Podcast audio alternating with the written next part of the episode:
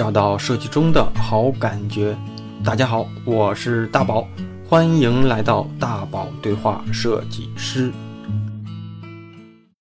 欢迎来到本周的大宝对话设计师。上一期节目啊，和一位小伙子聊聊他的作品集里存在的一些问题。那下半场呢，我把这次对话剩余部分分享给大家。除了谈作品集，非科班出身的设计师的求职竞争力以及遇到的一些职业困境，那我来谈谈我给他的一些建议跟看法。你看，咱就回到你这次整体要跟我咱聊的一些主题上了，就是你说你投简历投了一周，一个面试都没有。首先是一周没有面试很正常。我要是你要说是俩月没有面试，那可能不正常。但如果一周等着呗，再投。其次是什么？因为其次是因为是这样，就是嗯嗯，就是我先打断你一下啊，因为是这样，就是我当时在学完之后，我没有回北京，因为那时候就是。因为疫情嘛，然后家里老人那个保姆也停了，然后一直照顾，然后在那个阶段，有一个就是很多人打电话找我去面试，然后突然间回北京之后，我投完之后一周没有一个面试没有，就这种落差非常的大，就让我有点害怕。这种问题就证明有可能你你的这些技能并没有想的那么差，只是说你过了那个时间了，就是你上上一班车你错过了。上一波招聘高峰你错过了，而不是而不是你的能力确实是差到找不到工作的一个这个这个这个地步。这其实倒没什么，你要是这么说的话，倒没有你想的那么悲观。我觉得那倒是好事儿。就是再就是一周，我觉得找工作也别按一周算，我觉得你按两两个月到三个月来来一个周期吧。就是如果在一俩月、两三月找到，都属于挺正常的。如果三个月之后还没有敲定，那就还真得琢磨琢磨。但是在这几个，就是哪怕在三个月之内没敲定，这个琢磨一定是你每天都得去优化自己的简历，其次是优化自己的作品和就是技能，就是你别等，就等的话，只是说你把那个选择权交给别人，但是你等的过程当中，哪怕你你你这个简历或者你的技能现在是。比如说六十五分，你六十五点一分也比六十五分强。就是你把你所有能做的都做好了，你其实就等一个好运气。但是你不能说你你现在就开始等好运气，你不去努力。但是万一你找工作找了一年，其其实你又没有去努力，理论上你停了一年。你停了一年，其实你别说你别别说你没进步了，你可能都退了。所以这块儿就是无论说，我觉得你按两个月到三个月都正常。但是呢，无论是它有可能是三周你就定了。也可能是仨月你还没定，也可能是六个月你还没定。但是呢，你无论是一周、两周、三周还是六个月，你你都得保持一个固定的节奏，去让自己不断的去去去进步。嗯，你你要保持一个最起码跟上班一样的节奏，去每天要做哪些事情，你要干嘛的，一定要保持这样的一个节奏。然后，既然你说之前有人找你，现在没有人找你了，那倒其实那倒是件好事，就说明你的作品其实在市场上并没有说差到找不到工作的地步，而是你可能就错过了一段招招聘高高峰，只是现在，嗯，就可能该找到的找到，你再等，再等到那个下一个拐点出来吧，或者是你那个缺口出来，再等。因为是这样，就当当时的话，也有很多大厂去找我，然后回来的话，就突然这种情况。这一个礼拜的状态就是我不知道自己做错了什么，然后就也不知道作品集该怎么改，就之前也是这个作品集吗？之前不是，就之前我没有放作品集，但是我有一些三 D 的展示，然后他们可能看到。那我告诉你啊，那人家如果打电话就找你说这这同学，我们这缺一个三 D 岗，来不来？啊，但当时他们找的话就是找 UI。那找 UI，那你靠三 D 来吸引 UI 的岗位是吧？这逻辑上不对呀。我我不太清楚他不太清楚，肯定是这个。我告诉你啊，那如果面试肯定会问到这个选择的。我觉得你三 D 做的不错，我们现在这个岗位 UI 的权重弱一点，三 D 的权重强一点，来不来？哦，是这种情况。你你靠 UI，你靠三 D 岗位来拉 UI，你靠三 D 的作品来拉 UI 的岗位，怎么可能啊？对不对？这不就是这样的吗？就就是这样的啊！你你不可能的，你就算他没跟你说，也是因为没谈嘛，谈的时候肯定会跟你说的。所以说，你如果这样的话，你就跑偏了，或者是说你你是不是要换一个赛道？如果你换一个赛道挺好的，那就是另一套打法呗。如果你不换赛道，没有我我不换赛道，我更喜欢 UI 这个。对啊，三 D 只是个人爱好。不是，你要这么说哈，其实我的感觉是你更喜欢三 D。你展示的时候怎么不展示 UI？嗯你要是爱好，没必要展示啊，你就做就完了呗。因因为我当时想的是，嗯嗯你就像你这次就是在找工作就是爱好，嗯如果你就是爱好，你就做就完了，你不没必要告诉别人。你就把你的 UI 做的强强的、牛牛的、多多的，然后面试的时候，人家就说一堆，可能人觉得这个 UI 已经达到六十分了，就是可要可不要的时候，你跟人老师说，嗯哎呀，我我其实还挺喜欢做那个3 D 的，只是没事坐着玩。哦然后老师给你们看看吧，因为我觉得我是个 UI 设计师，这块也不是我那个权重比较高的东西，你们看看，这只是我纯是个人爱好。我操，这绝对是可要可不要的时候，你把这个拿出来，梆你就进去了。哦但是现在是什么？老师，我就 UI，我那个 3D 就是牛逼，操，我这技术是最先进的技术，我这个效果是最好的效果。我想做 UI，有有意义吗？人觉得你你走错你走错屋了，小伙子。你说你喜欢做 UI，其实你是说不服我的，我只能觉得说，UI 在互联网的这个池子里面，它的它的这个它是强诉求，但是它的竞争也高。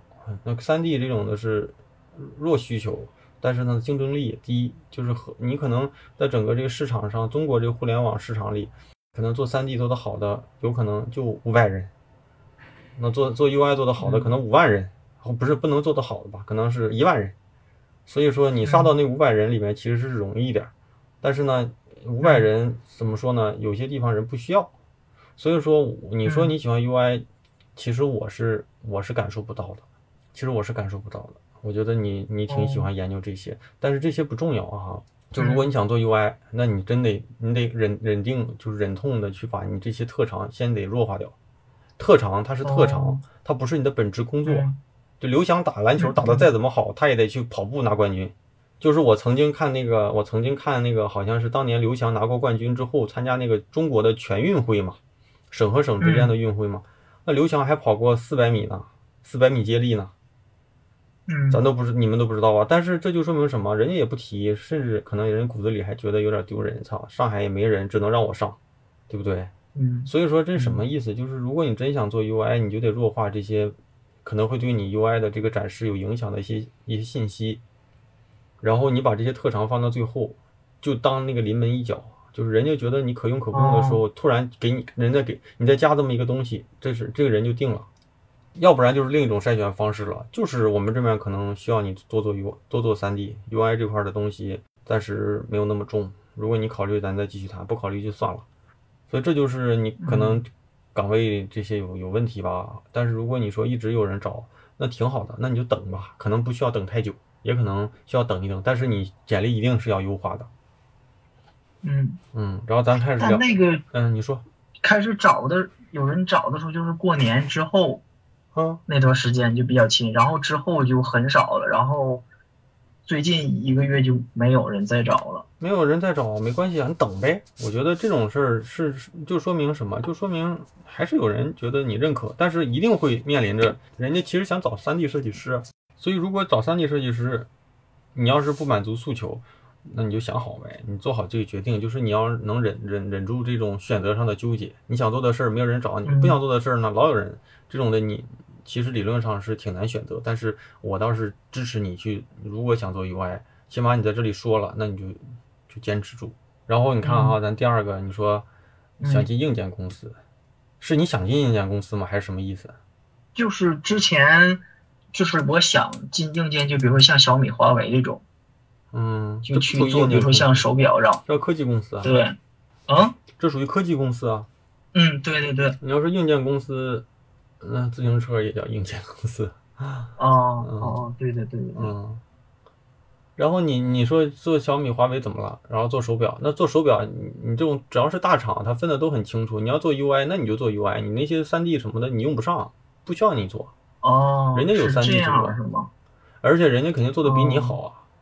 嗯你这种复合型的技能，其实是其实是可能在一些相对来说小一些的公司发展的会更好一些，然后大一些的公司这就是加分项，但是肯定不是必须项。肯定啊，人有三 D 组，人有动效组，有没准动效三 D 都分得很清楚呢，插画组，嗯然后里面的人专门做三 D，你你这些靠几个月补出来的，不可能跟人家常年这么做。人家也像小米，人摄影有专门摄影组，然后修片可能都有专门修片的，有可能啊，以前都有这种摄影是摄影，嗯修片是修片，都不是一拨人。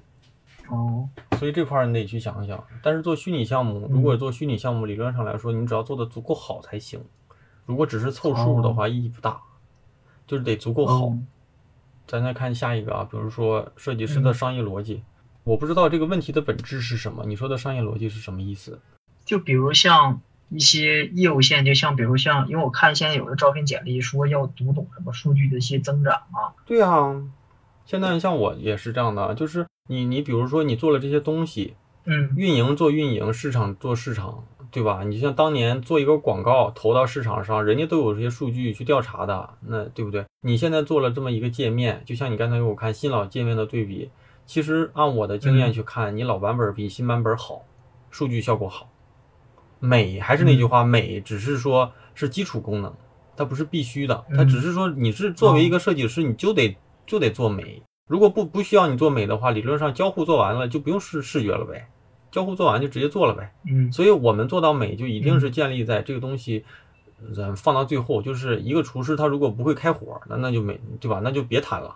所以美一定是放到最后，但是它又是一个必须，它又是一个必要必要项哈。但是呢，你说那些东西用用做不重不重要？就是现在有个词儿叫什么叫品效合一，就是做一个传播活动，它要既要对品牌有帮助，它要对效果和转化有帮助。所以说你做的这些事情，你要知道，你可能你做了哪个设计的改变，能对最终的效果有影响。那这个影响可能在体验上没有影响，比如说用户到这一页了，他要开通这个账户了，对吧？加入你们的这个注册流程的最后一步了，退出了，那这个退出了。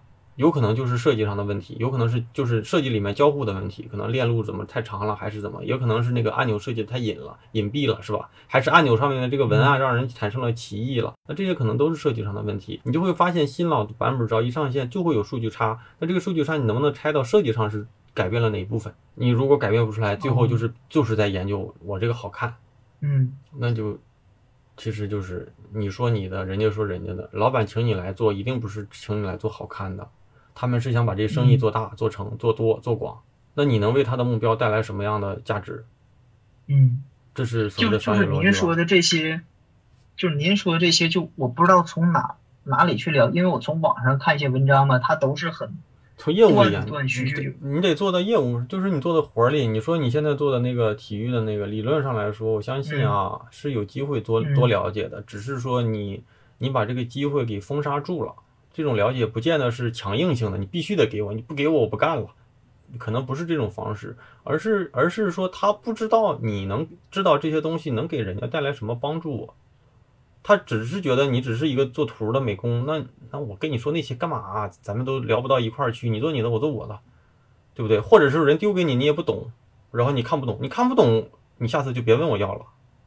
嗯所以这些事儿一定是建立到一个互相有影响，但是这影响一定不是职能上的，就是权利上的影响，就是你必须得给我，我是你领导还是什么的，一定是互相影响的。就是比如说你到一嗯到你对吧？你你到一饺子馆你吃饭，人家问你你想吃啥，首先人家得问你想吃啥吧，还是说上来就给你，你爱要不要？他对你有了解了，你说你不能吃香菜，那人家就知道人不给你放香菜。这就是这样，他互相得有了解。就是你说这个数据，他绝对不给你。我我我相信可能会有这种问题啊，但是我也相信这种问题概率不大。你不知道是因为你没有找到一个好的方式去去指导，或者是你根本就不知道知道了这些事儿有什么帮助。真的，嗯就真是这样的。就是你的专业做得好是应该的，但是那些事儿做得好，其实是对人家能产生价值的。你只有对人家产生价值了，你们的合力最终才能产生好的结果。要不然只，要不然其实这就是两件事，他做他的那件事情，你做你的这件，这是两件事。其实你们做的对对，就你们两个上面的大老板来说，其实都是一件事情。嗯其实应该是把这个东西想成一件事情。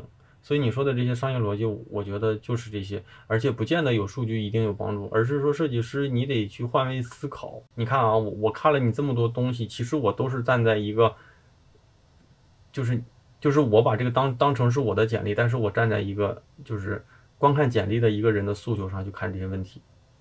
我没有说嗯，我只我这里面没有说你哪个东西丑还是还是好看，其实我都我都不需要说，因为丑和好看，首先是有可能咱俩的审美不一致，所以我说服说服不了你。换句话说，你跟业务去对的时候，你可能也说服不了别人，别人也可能说服不了你。这是没有标准化的，它不像一个数学题，一就是一，二就是二。你可能觉得我这个东西这这个图里面这蓝背景就是比红背景好看，但我就喜欢红啊。所以说，所以说怎么说呢？就是我我一般现在都不会跟别人去去讲这个美还是丑。我觉得丑和美，你首先把这些问题都解决了。如果你能想得到这些问题，又又能解决这些问题，大概率这个美和丑的问题你都能解决了。反而很多设计师都是先解决美的问题，结果那些问题根本就想不到，是吧？然后你说数据驱动会是以后的设计方向吗？这个我觉得得看领域，就是，但是数据一定是能够验证你一一部分设计的一些效果的。就是如果你能验证，就说明哈，就说明你这些东西你的专业在里面。如果你验证不了，就不好说明你设计的东西到底有多大价值。佐藤可士和我在不同的节目里说，佐藤可士和怎么介绍自己的？说是能够带动销售的魔术设计师，大概意思好像是，就是他的设计能带来什么一些媒体的曝光啊，就卖空啦什么的这一个魔术设计师。那如果如果佐藤可士和说我是一个艺术家，设设计设计师，我想做什么做什么，我我觉得大概来说企业也不敢让他干，因为你是想做什么做什么了，你给我做死了，那这钱你来承担吗？因为有可能因为你的改变，我要花多少个钱、多少个亿去做重新的设计和调整，那这个结果谁来担？他一定是通过专业告诉你这样的设计，首先你过去的问题存存在在哪，这样能解决你什么问题？这样解决完之后，能够给你的销售带来什么样的变化？但是也不一定说数据驱动吧，这个东西真不是数据驱动。每个公司有每个公司的文化，比如说，那你说顺丰是数据驱动吗？嗯，它数据我觉得是吧？我觉得顺丰它所有的所有的能力都在解决快和稳定上。如果顺丰寄东西是三天或者是五天到，那大概率别人不会去选顺丰了。顺丰就是服务那种对速度有要求、稳定性有要求的。我们寄个身份证，我们寄个户口的时候，我们会找顺丰，因为觉得踏实而且快。那你说它的数据有多大价值？不好说。哦，我就这意思吧。比如说，嗯，那你说，你说数据我不知道。那你说。微信是数据驱动吗？我也不知道。像腾讯，反正在互联网公司早期的互联网公司都说微信是体验驱动，阿里是运营驱动，百度是什么？百度是技术驱动。你说数据驱动，我不，我也不好说。那你说现在字节跳动是什么？是算法驱动。我只是我的感受啊，人家可能官方也不一定这么说。你说数据驱动，我不知道。数据只是能验证一些结果。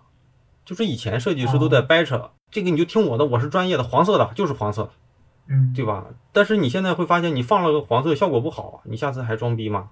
我们要的不是黄色的好看，而是黄色的效果好，对不对？在效果好的基础上，还要还要就平衡美，平衡品牌，平衡平衡调性，嗯。所以你说数据驱动我不好说，我觉得这个这我不知道哈，所所以我我只是凭我的那个问题里面我有这个感受，我就跟你聊一聊。然后你咱最后再说，你说 UI 设计师怎么发展？就做好专业呗。一是做好专业，二是扩大自己的专业知识面儿。什么意思啊？这个这个意思就是我我可能在不同的地方聊过，这是我一个大大大领导跟我聊过一次。他就是说，他说你那个设计师哈，其实专业面都比较窄，因为大家你会发现，你跟产品聊，产品是什么都给你砍；你跟运营聊，运营什么都给你砍；你跟那些市场聊，市场什么都给你砍。但是你看，你跟设计师，你跟技术聊，你基本上跟技术说五句话之后，他就能转到一些你听不懂的词儿上了。然后你跟设计师讲，可能也也谈不上那么严肃吧。但是你会发现，设计师知道的东西或者谈的东西就那一块儿。但这就会存在一个什么问题哈？就是你只有知道对方的专业，你才能用他的视角跟你去产生关系。这样的话，你们俩才能产生交集，有交集才能有合作和共识，甚至说共同的利益。如果你没有他的专业思维，你你你跟人谈什么美学意识，人家就说我他妈的就想把这个东西加个按钮，这个加了一个按钮就方便用户进来，你别给我谈美，我不在乎美。你会发现你在说你的，他在说他的，你们没有共识。你要你要是知道你多一你多一点产品经理的思维啊，运营的思维，体验的思维，数据的思维，技术的思维，你可能。对吧？你可能就会站在他的视角上，你知道他想说什么，他的诉求是什么。有可能他其实就是希望什么？其实用户更容易的进来，但是他想不到让用户更更容易进来的方式是什么，他只能想到加个按钮。但是你可能会说，你不需要加按钮，你可能在这张图片上多加一句话就能解决这个问题，还能解决美学的问题。那你们俩就有共识了，因为你们俩其实就是想让用户进来。嗯，但是他解决的方式就是让你加一个特别丑、特别大的按钮，告诉你点点我，你肯定不接受啊。最后你俩就是在争争执的一个好不好看的问题。所以说，你说 UI 设计师如何如何发展？我我不光是 UI 设计师，这是我这一一两年悟出来的道理，就是什么？就是只要是设计师，你得扩大自己的专业边界，嗯，就是你得让自己的知识面广一点儿。然后呢，你你学会所谓的共情，然后换位思考，就是就是呃，可能不同的人的沟通方式情商不一定那么高，但是你得知道他的核心想说什么，然后你得需要用他的这种思维来解决你的问题和他的问题中间的这种共识性的东西。所以这是我我觉得挺重要的。至于说技术层面需不需要多，需不需要迭代，理论上来说，你是该多学还是往深了学，其实都有各的说法。就是你往你往深了学，学一个很很垂的东西也行；你往那个多了学，广一点也行。但是你的知识面得宽一些，尤其是你想往上走，那个所谓的设计领导，你会发现领导。你的那些什么总监，他不见得是什么东西都做得比你好，但是他跟什么样的人去接触，他都能跟别人产生一些专业的共识。他跟产品也能讲，他跟技术也能讲，他跟用研也能讲，对吧？他跟所有的人都能产生这个共识，然后他的专识，他的知识面就够广。但是可能他走上领导这这个层面，除了这个知识面，还是有当年是做成了一些事情。啊，所有的人做成了事情的判断标准不一样，有些人是我有一个成功案例，对不对？就像有一些知名的设计师，他做了哪一些项目，这些项目起来了。理论来理论上来说，佐藤可士和做了一个优衣库的 logo，优衣库现在这么牛逼，是跟这个 logo 有那么强的关系吗？不见得，还是因为优衣库的产品，对不对？但是他借着这样的一个，他就可以说这个地方，那确实也是。然后，然后你得做成一些事情，那有有一些事情是就是有有些成功案例，那有一些事情可能就是我把我这个团队打造的比较强，我这个团队战无不胜，做什么业务都能撑起来。对吧？这就不一定了啊。所以你说三十岁，呃，什么执行层和管理层这些怎么说？我电台里其实也不不少说嘛。我觉得核心还是在自己的专业上，你做得好，这无论是所谓的，我也我也不懂你所你说你说的这个执行层是什么意思？就是做设计师呗，一个就是管理嘛。对。但是这个东西就很很有意思啊，就是很多人就是说我到了三十岁是不是就应该去做管理？关键是你想做管理就能做管理吗？你连设计的工作都找不到，你能去直接找个设计总监让你做吗？嗯，这个而且做管理的人都是因为设计不行才去做管理的吗？反而都是设计特别牛逼的人才能走到管理层吗？所以这事儿就是大家想的都挺有意思，就是经常会有这种的，我是不是我我到了三十来岁了，我就得去做管理，就感觉好像是设计走不通了，我只能找个管理了。但是 你看看那些管理层的人，不都是牛逼人吗？他不是那些团队里比较差的人吗？这事儿不就是这样的吗？就是你你做的好了哈，你做的好了，就是慢慢的就有这样的机会，可能让你带人，带人到带队，带队了就开始对团队的一些 KPI 指标去负责任。但是还有一些就是除了对人负责，还要对项目负责。就如果这个项目你今年就必须要保证你要做到什么结果，做不到你就得去想。所以这个时候所谓的这个管理，除了就是专业层面的一些把控，还得考虑怎么样去让这些人员的价值最大化。就是有些人他可能就不擅长这个，你得发你得找这些人的，就是吧？找这些人的优点去让他们释放。然后有些人呢可能就不行，不行了，你你是不是要考虑这个人该不行就得换掉，对吧？就这些事儿，不是说我做不好设计我就去做那个行不行？它不是一个平行的呀。那马化腾是因为做不了那什么才能去当个 CEO 吗？那不是因为人家，这是因为做行了的，人家最后才走到 CEO 这个这个结果上嘛，对不对？那你说马云，你有人可能会杠说马云不什么也不行，但是马云是什么？马云会是战略，他能看到十年后的这个世界是什么样子的，你看不到，或者是你不敢这么想，他就敢这么想，所以不就是这样的吗？人家看得远呀。而不是说他能做好这个比马你比马云能做图，那就没意义了嘛，对不对？所以所以说这个他不是一个，因为我做不了这个，我是不是就做那个了？我觉得不是这个意思。而且至于这个年龄嘛，这个不好说。你要是二十二十五岁能当当腾讯的设计总监，那我我我也我也佩服啊，全全中国的设计师可能也佩服你。就就像当年九二年的那个那个李教授当了百度的副总裁，首先是佩服，人家肯定有那本事，对不对？那其次就是咱看看他能做成什么事儿了。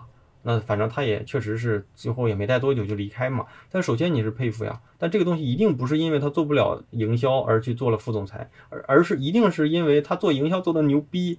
百度说你来我们这做一个某某某的一个什么什么营销负责总总副总裁，你愿不愿意？但是你要是做那种副总裁，你可能就不一定是做你的专业了，你可能还要去对结果负责、对人负责、对团队负责、对绩效负责。但是有些人可能就并不一定能擅能做好这么多事儿，他以前可能只就擅长做这件事情，但是把其他的事儿加进来之后，就发现自己 hold 不住。这这个这是两件事情，但是他肯定不是因为这个不行我去做那个，或者因为怎么样，他一定是大大概大概率，甚至说基本上都是因为你做的好了，你才有机会去去管理别人。要不然你专业不硬，你说别人人也不听啊。就专业你做管理，所谓的设计管理，一定是最基础的，就是你别人做好了这个设计，问你能不能拍板，你得你得给人下个定心丸吧，好在哪，差在哪，你得你得能你得能说出一二三吧，嗯，对吧？交互、品牌、视觉、logo，你可能刚开始你就在你定，如果不行不行，你有什么方案？我就这个水平了，我也不知道怎么做了。领导，你给我指个方向，我我来我来试，甚至说我连试我也试不出来了，你来上吧。反正这些事儿就是就是这样的逻辑。我觉得就是啊，不用想那么多。那个你说你工作三年，理论上也就二十来岁呗，小伙子，对不对？嗯。二十来岁小伙子，九几年的？我九二的。九二年的，那那啊，嗯，那你没几年，快三十的人了。不不不，那你也别这么说。但是你也是九零后嘛。那你九二年呢？首先是什么？你，你就强大自己的专业力，强大自己的专业力之后，你自然有一些你现在不懂的问题，你到时候就懂了。就是你现在也不能说你别管，而是说把自己这块都做做好。其实，其实设计师现在很多人都去，都去，都去在意自己的表现层。我觉得表现层。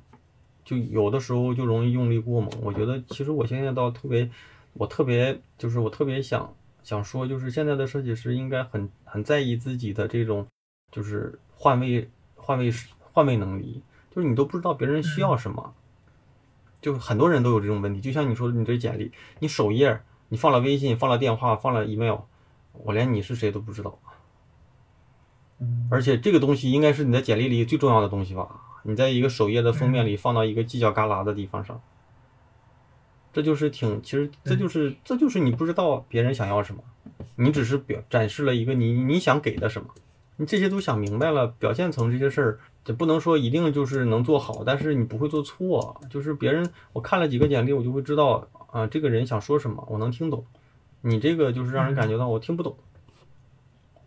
哦，呃，那老师我问一下，就是比如像。投简历这一块儿的话，嗯，就还是说只是用一些像什么 Boss 直聘拉钩去投吗？现在应该都是用这些吧？麦麦上呢？哦，麦麦上搜一搜。麦麦是什么？这名就是麦子的麦是吗？人脉的脉，我给你打过去。啊啊啊！啊，我知道了，我知道你说那个麦麦上最好是找一些，就是可能是团队里直直招的，比如说我，我在朋友圈里发，我说我招谁谁谁。大家可以问去，这样的话就是你的简历直接就发给我，而不是发到 HR 这种或者是什么的。哦，就这样的。了解了。因为我现在就是之前在之前公司的话，那个品牌总监说过我的问题，他说因为我不是大学不是设计专业的话，可能在前期找工作的话会比较吃亏。然后我在想，我这个年龄段我再去重修一个学历，我感觉成本太高了。不是学历的问题，是能力的问题。能力好了，学历就不是问题。哦，我身边，因为我现在，嗯，您说，我我身边就有，就包括我在腾讯的时候，那那几个厉害的设计师，还真就有大学学的，就是什么中文、新闻专业的，真牛逼。哦，所以说英雄不问出处，如果你的作品足够牛逼了，那些东西都是可以放次要。但如果你觉得你有这个能力、时间、精力，那也可以。一定是你学个修个学历没有什么不好，但是你平衡一下，你把那个时间如果用在专业上的增值上，是不是更快一些，或者更更更更有价值一些？哦，嗯，这些事儿你就是想好就行了，我觉得。其他的把那个简历最基最基础的啊，就是这些简历的基础基础问题先收拾一遍。其次呢，嗯就是就是我觉得就是做好选择吧，就是你真想做嗯。UI，、那就那就忍住一些诱惑，或者是说把你那些特长可能不能说弱化一下吧，你不用弱化，但是你嗯。就要补齐你前面的东西。你最起码嗯。让人感觉到你前面的东西重要而且多，你后面的东西可能让你去删，你你不舍得删，呃但是你前面的东西一定得多，而且精，而且得好，让人觉得那个是你的主业，要不然就跑偏了。嗯，就可能是我当时不太了解，就是像您之前说的那种，像小米、华为他们分得很细，因为我一直以为是 UI 设计师，可能比如说像他们有一些什么路由器啊，或者说手机，可能需要建一个模，然后放一个页面去去。我不可能当时是这么想的。不可能，甚至有的都是外包哦。去做，就是人家就是把一些条件调出来，找外面的就独立的那种一线的头部的全球的那种公司去做。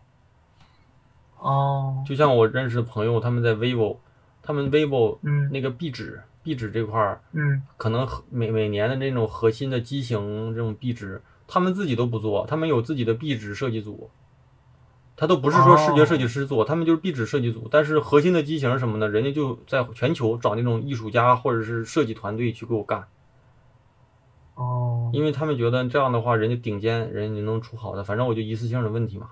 就像那个、哦。像什么锤子科技，他们每年的那个手机什么的，那个我记得，包括嗯小米应该也差不多，就是他们那个手机出来，不是会会做一些那个内部零件的这种动效嘛，比如什么打开、啊，拆解那些，有的嗯就是找外面的团队做，自己都不做，因为人家做的够细，当时而且垂直。啊，我当时去学，就是因为我可能我以为是这样公司都是自己团队去做，然后我就专门去精修了一下这块三 D 的东西。不可能，你做不了，你就或者是说你哦认为你修成那个程度，你就能做成那样的吗？呃，如就是看情，如果公当时我们现在学完之后的话，是可以做到那种程度。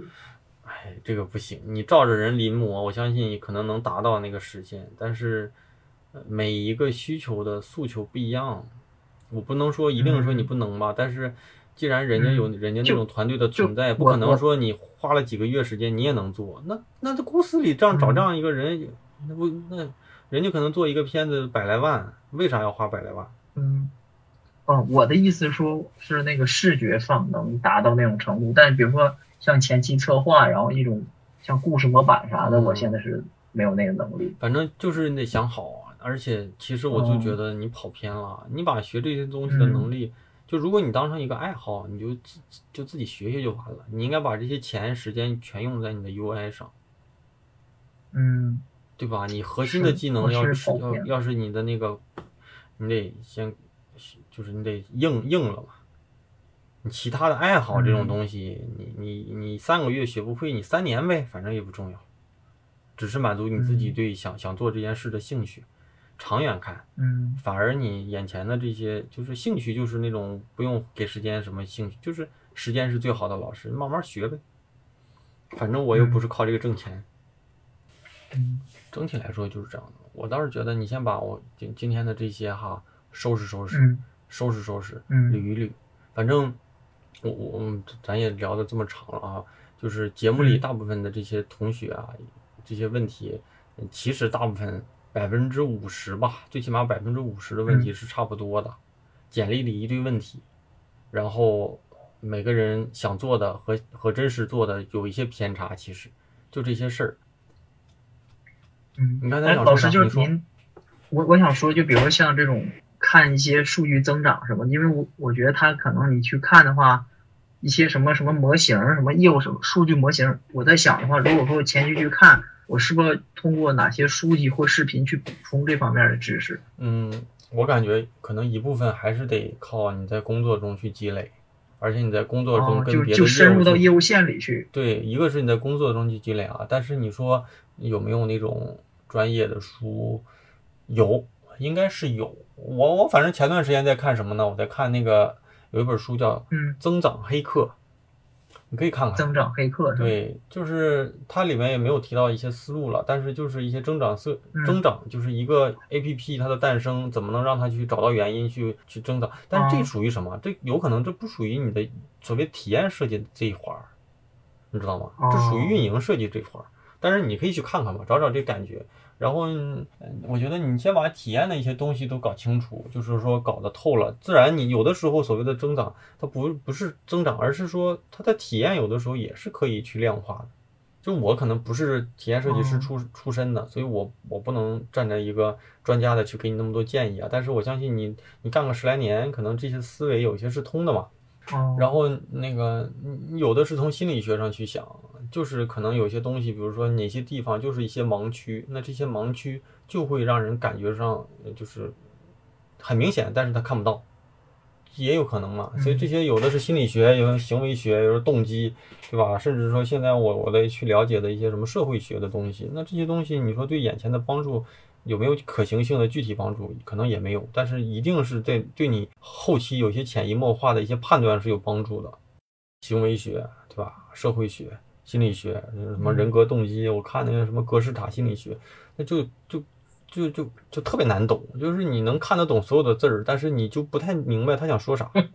一九三几年的书之前，也看过格式塔，然后我就对啊，一九三几年，一九三几年的书啊，那是一九三几年就出的书，所以说既然能成为经典啊，确实是这样的。你这些东西解决不了你眼前的问题，眼前的问题就得需要从业务里面去挖，甚至就得当一个小白。我跟一些业务去开会的时候，我真不懂有些词儿，那我不懂我就问，我说我我说我也不是做这个的啊，我说这是什么意思？那懂，那后期就是就是看数据，我也能看出来个一二三。虽然有的人家是做专业的，但是你不需要做到人家那么专业，你最起码你跟人家是有交集的。导演是什么？节目里面我不是采访过一个导演吗？导演说什么？导演就是说什么我都懂，但什么我都不精，这是黑了说啊。但是导演就是什么？导演就是知道我要什么，我找更强的人帮我实现。我灯光怎么打，对不对？我那个剪辑怎么剪？我摄影怎么拍？嗯我都做不过摄影，我拍也拍不过摄影，我我剪也剪不过剪辑。但是我知道我想要啥，你你你你糊弄不了我就行了。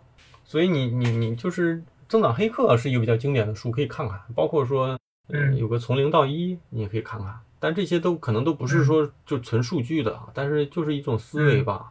就是你做一个东西，它可能遇到什么问题，去怎么去解决，怎么去发现这些问题，嗯就这些。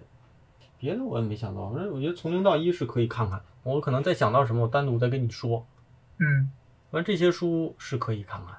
然后，嗯如果想做，你别把自己定定义成一个 UI 设计师，而是一个用户体验设计师。所以，用户体验设计师呢，你还得去懂一些用研的东西，就行为分析的一些东西。我这块儿我就说说那个，就可能就我我不一定那么见长啊，但是如果你把自己定义成一个用户体验设计师，那个知识你得你得得去补齐。哦用户体验设计师就包括 UI，就包括交互，就包括用研，就包括这种什么这种行为上的一些分析。那我可能我自己认为我更擅长于传播，传播里面可能就是品牌，对吧？肯定就是运营，可能就是增长，可能就是营销，对吧？可能就是就这种这种这些嘛。但是两侧肯定是有叠加的，那这个叠的多叠的少，就看我自己愿意去再叠叠多少了。但是你怎么样去，对吧？去去在传播上去去怎么去做变化，这个是我可能是更擅长一些。所以你看，你这简历理论上啊，你要从体验上来说，从传播上来说，你要强化你的信息，你你最起码你你希望别人看完这个东西来找你吧，所以你得强化你叫什么名，你的电话、你的联系方式吧。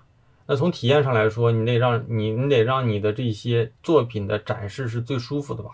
但是你你咱就不讲别的啊，你隔两页叭搞一个封面，这这就体验特别差，这就是强阻断，这就是我在使用一个 A P P，叭来了一个弹窗，阻断性行为，这就在在在那个这这就是在那个在那个用户体验要素里面，这就是一个特别失误的一个东西，就对对别人的是特别不友好的一个东西。如果你希望用户能够继续走下去，但是你中间给人打断了，别人没有预期。所以说，他这个就得你自己去悟，我觉得去积累这些东西，就得去慢慢的去深。但是最重要的就是，你得站出来看你自己，行吧？我觉得讲的也挺多，你自己啊就捋捋捋捋，然后嗯、可能今天聊完之后啊，你把今天我觉得趁热打铁，你可以记几条，哪些东西对自己有帮助，然后然后按阶段的看看什么时间去改哪些部分，然后即便没找到工作，每天也必须得保持着一定的就是进步，就不能光等等是什么？等是一个被动行为，就是等。是你一定要等，但是等的过程当中，你得让这个时间的利用率得高一些，你得自己得做一些别的事情，嗯，就行了，我觉得。然后我觉得应该是，可能你要说这个过去有人找你，现在没有，那就是过了这么一个缺口，可能再等等，应该是还行。但是你的简历是要改的，你这里面是有硬伤的，嗯，你要不改，就可能找你的人全是有三 D，然后你就被拒绝了，你又给拒绝了，最后你又会觉得。怎么还是没找到工作？因为你的结果是要找工作，你知道吗？来一个电话，如果能找到工作，你的问题也解决了；来十个电话，如果没找到工作，你的问题也是没解决嘛，对吧？所以，嗯，就是简历该改改，然后那个等就等吧，踏下心来再等，都等了这么长时间，不差再等再等这么一段时间，有可能，对吧？有可能那什么？我建议是你过去投出去的简历呢，就投了。下周呢，就先别投，把简历收拾收拾，收拾好了再投。因为你不在于来电话的多少，而来而而在于来电话的是不是你真正期待的那个岗位。岗位一个就够，给你来十个大公司，你不也得选一个吗？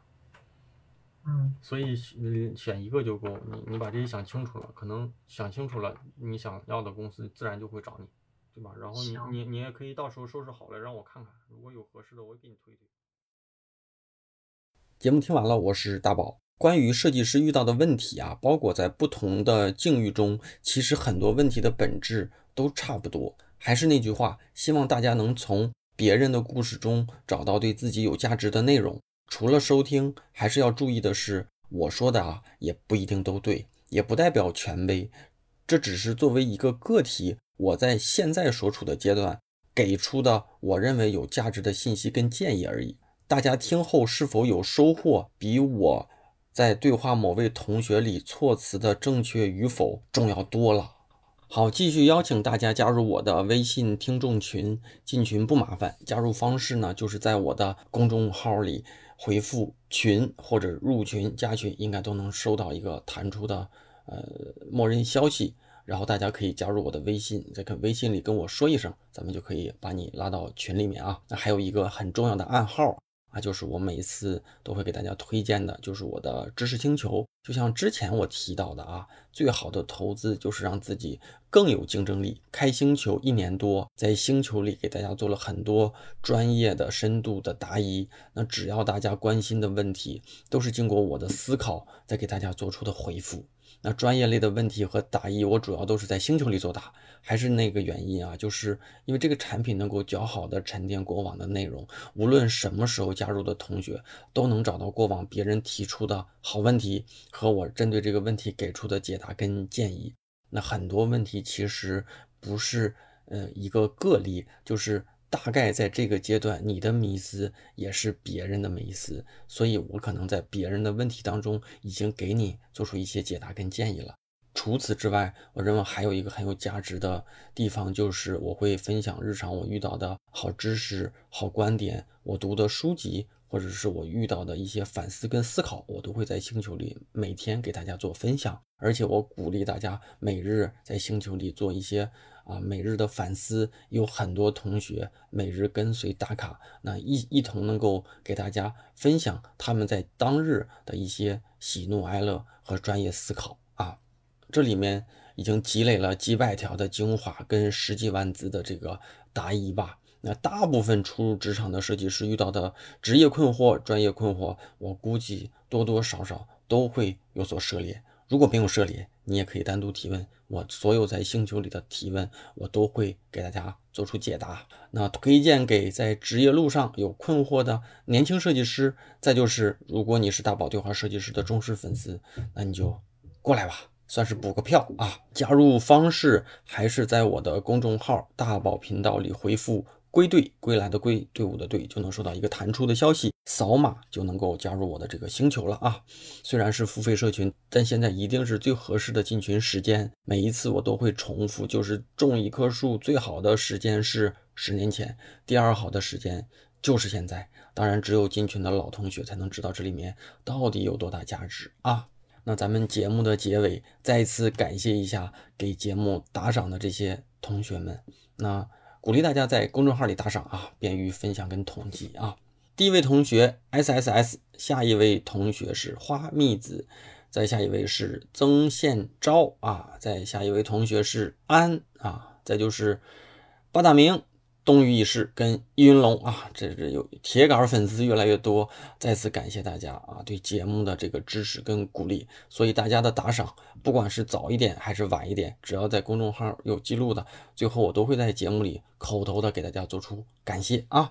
那咱们就每周三的晚上十点钟左右，呃，网易云音乐、喜马拉雅、那个荔枝、蜻蜓、苹果播客啊等主流的音频平台会同步的更新。